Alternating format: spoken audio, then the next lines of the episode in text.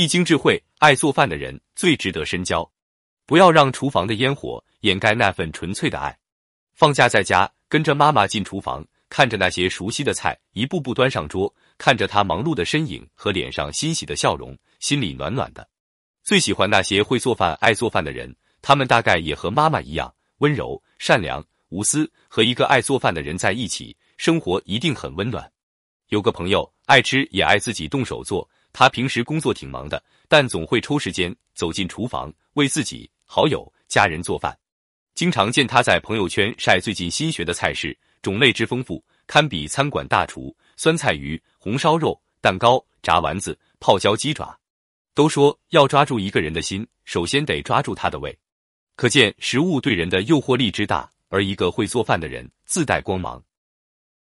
譬如这个朋友，他打心底里热爱做饭，开朗大方。因美食交了许多好友，每一个爱做饭的人都是天使。他们行走在熙熙攘攘的人世间，以一颗温暖的心和一双巧手，把生活中美好的东西告诉别人。一，爱做饭的人为人不自私。汪曾祺说：“愿意做菜给别人吃的人是比较不自私的。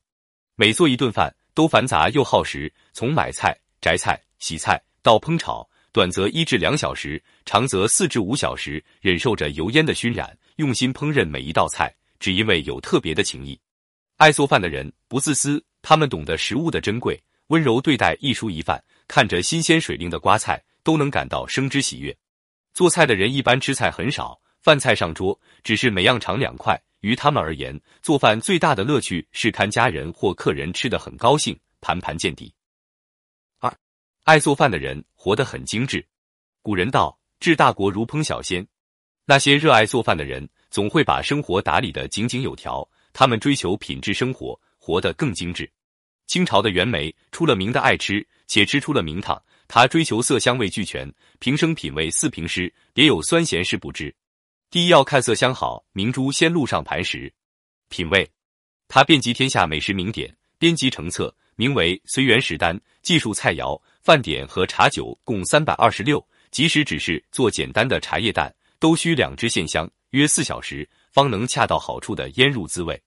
袁枚对食物尚且如此讲究，对生活更不会轻易妥协。不愿意做官，就想尽办法辞了；喜欢看书，就收集各种书籍。他追求一切美的东西，将生活过得精致又舒适。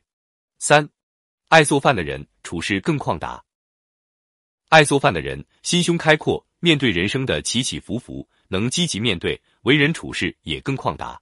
苏轼的一生很坎坷，一次入狱，多次被贬，从黄州到惠州，再到儋州、海南，妻死父丧，与至亲相隔天涯，仕途不顺，生活困窘。但他没抱怨，将别人十分的不如意化作自己十分的热情，走哪吃哪，还自己上手做东坡肉，名扬四海。不仅菜名选自他的字，更是他首创此菜。还专门写诗介绍怎么做，慢着火，少着水，火候足时他自美。他慢工出细活，对做饭兴趣浓厚。苏轼为何如此旷达？不失热情，随遇而安，热衷研究各种美食，所有的不如意都被食物消化，剩下的都是坦荡和豁达。